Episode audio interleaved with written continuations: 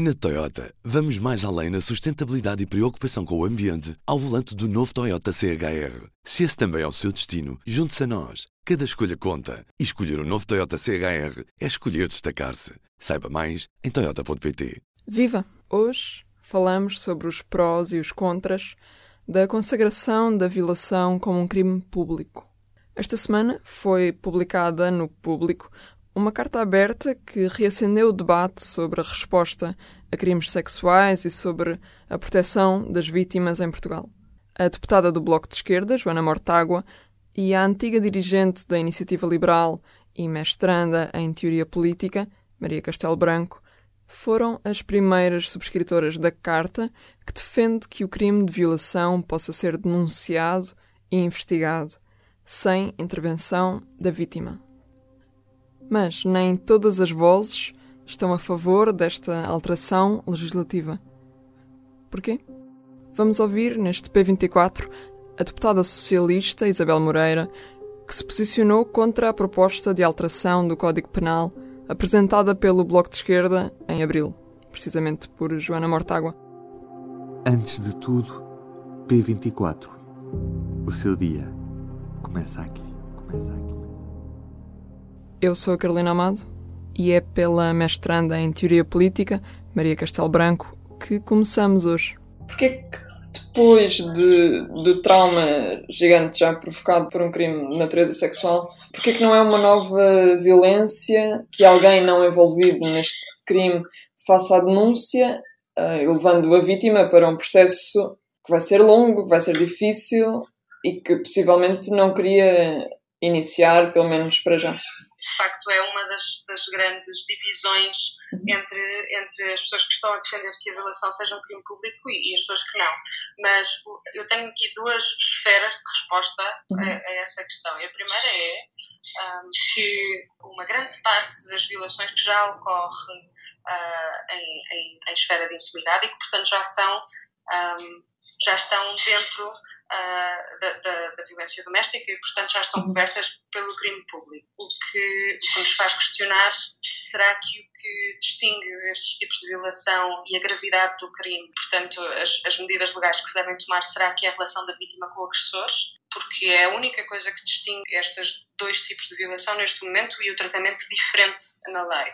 E a uhum. outra questão é, eu acho que a maior ofensa à liberdade da vítima ocorre quando a vítima é violada e, uhum. e quando a sua liberdade uh, e a determinação do corpo são, são retiradas. Isso é uma grande, grande violência e, portanto, eu percebo as preocupações de, de não revitimizar uhum. a vítima e não a fazer passar por, por, por todo um processo traumático se a vítima não quiser. E é precisamente isso que a carta aberta que nós escrevemos já prevê. E, portanto, nós, nós tentámos que essa carta fosse o mais imparcial e aberta possível, o mais equilibrada possível e acredito que conseguimos. Não é fácil abordar um tema que carrega tantos preconceitos, não é? Mas, mas nós temos previsões na carta que um, que, que, conseguem fazer com que haja uma sensibilidade legal muito grande e que a vítima, inclusivamente, não colabore no processo caso não queira e, e não se tenha que dispor, portanto, tenha direito ao anonimato caso assim uh, entenda. E depois há uma abertura muito grande para cada partido legislar e apresentar as propostas de lei que entender.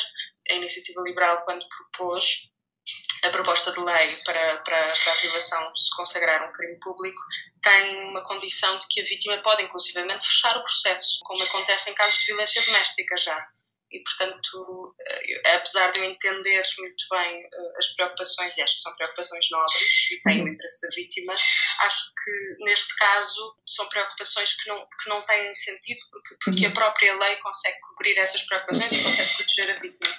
Quando me dizem Atenção, vamos apenas permitir que as pessoas vão dizer que a determinada mulher foi violada, mas ela depois não tem que se sujeitar a uhum. perícias, não tem que participar no processo. Estamos a ouvir a deputada do Partido Socialista, Isabel Moreira. Primeiro, acho extraordinário que me expliquem e que me sosseguem dizendo que não vão obrigar a mulher a sujeitar-se a perícias. Mal seria uhum. uma mulher ser obrigada a sujeitar o seu corpo a perícias contra a sua vontade. Isso é tão violentamente inconstitucional que, eh, ainda bem que explicam, não é? Eh, é, estou a ser irónica, não é? Uhum. É evidente que ninguém pode fisicamente obrigar uma mulher a, sujeitar-se. Não há como, não é? Uhum. Felizmente, não é? Portanto, mal seria. Nunca ninguém pode obrigar uma mulher fisicamente a sujeitar-se ao que quer que seja. Uhum. Está aqui um princípio de integridade física.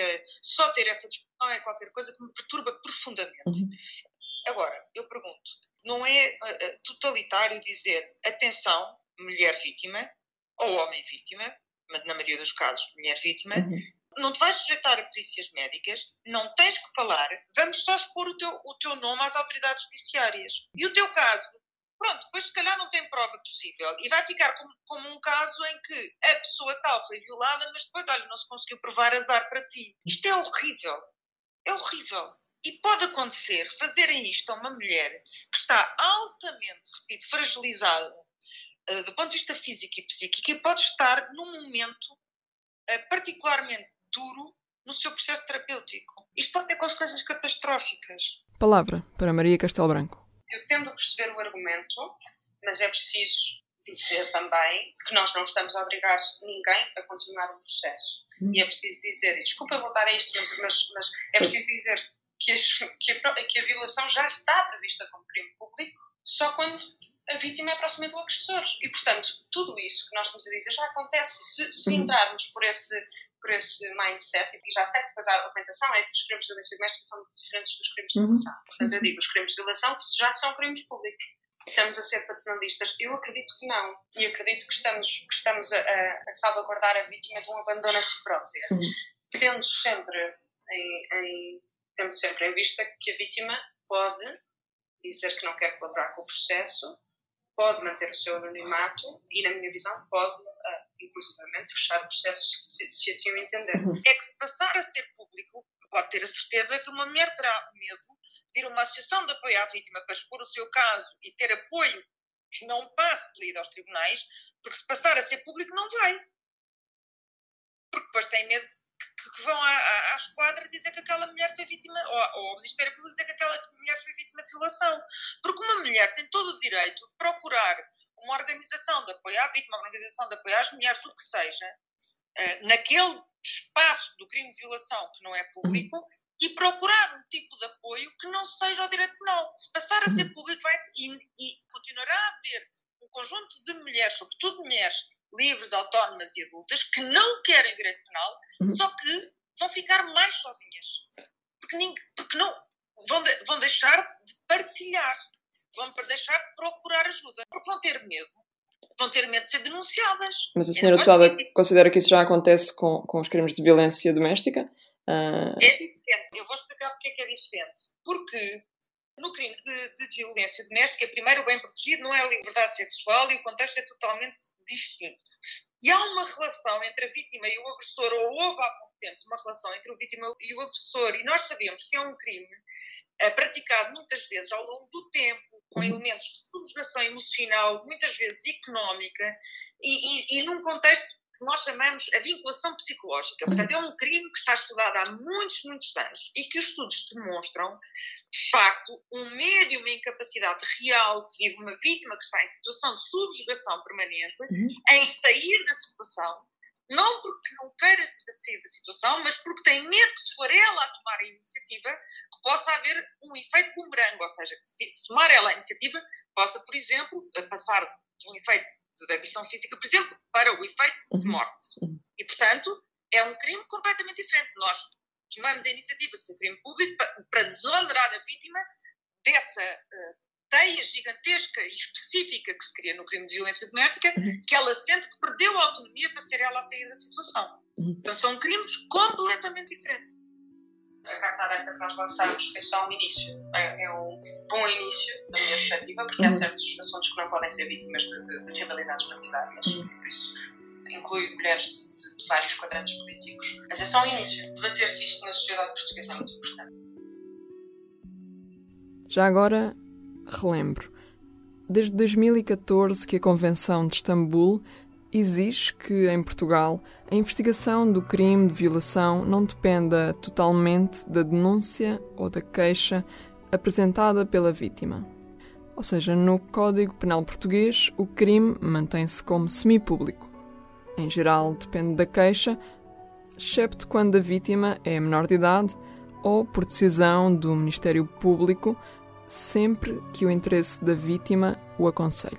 No passado dia 28 de abril, um dia depois da apresentação do projeto de lei do Bloco de Esquerda, chegou ao Presidente da Assembleia da República uma petição com mais de 100 mil assinaturas a pedir precisamente que a violação se torne crime público. Veremos o que decide a Assembleia da República. Do P24 é tudo por hoje. Eu sou a Carolina Amado e este P24 teve edição áudio de Ruben Martins. Bom fim de semana. Voltamos segunda-feira. Até lá. O público fica no ouvido. Na Toyota, vamos mais além na sustentabilidade e preocupação com o ambiente ao volante do novo Toyota CHR. Se esse também é o seu destino, junte-se a nós. Cada escolha conta. E escolher o um novo Toyota CHR é escolher destacar-se. Saiba mais em Toyota.pt.